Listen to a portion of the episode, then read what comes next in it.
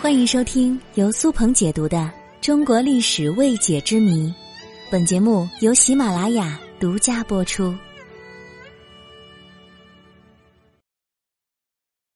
成语大王刘秀，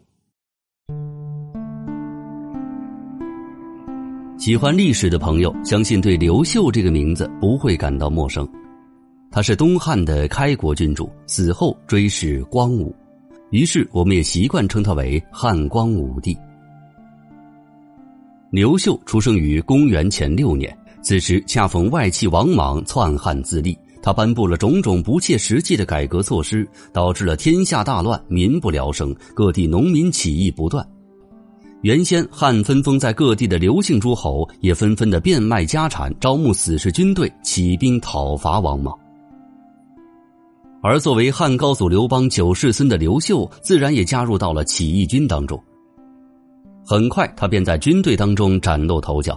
先是随更始帝推翻王莽，后来又经历十余年的战争，平定全国大大小小的割据势力，最终自立东汉。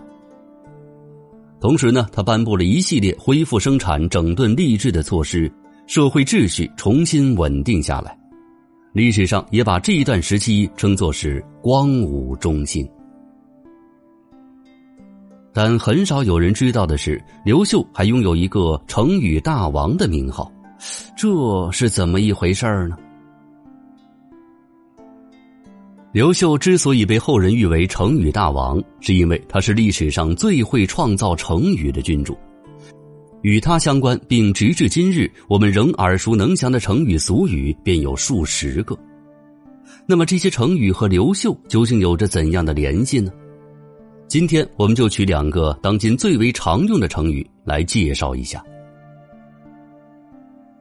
披荆斩棘出自《后汉书·冯异传》，冯异是刘秀手下的得力大将。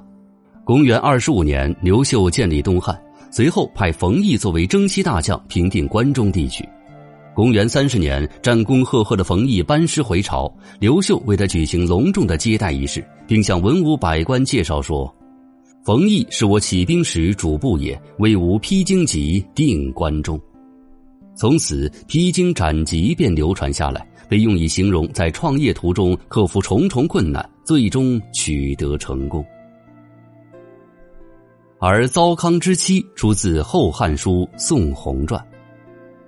宋弘也是光武帝十分器重的大臣，东汉初年官至大司空，并被封为宣平侯。他为人正直，做官清廉，所以刘秀有意将姐姐胡杨公主嫁给他，但是又有些不放心，于是他就召见宋弘，让公主在屏风之后偷听对话。刘秀问曰。燕言贵亦交，富亦妻，人情乎？你觉得一旦富裕就更换妻子这样的行为符合人情吗？宋红听到这样的灵魂拷问，不敢怠慢，立马回答道：“臣闻贫贱之交不可忘，糟糠之妻不下堂啊。”在我看来，贫贱时仍愿意与你交朋友的人，永远不该忘记；在你困苦时仍愿意成为你妻子的人，永远不该抛弃。刘秀听到之后大为感动，由此“糟糠之妻”变成了共患难妻子的代称了。除此之外，与刘秀相关的成语还有“置之度外”“乐此不疲”“得陇望蜀”“旗鼓相当”“差强人意”“推心置腹”“敝帚千金”等等。刘秀之所以能创造出如此多的成语，与他热爱读书密不可分。刘秀可以称得上是中国历史上学历最高的皇帝之一了，因为他年轻的时候曾入太学读书，文学造诣很高，所以他才能出口成章，创造出如此多的成语，以致被后世冠以“成语大王”的美誉了。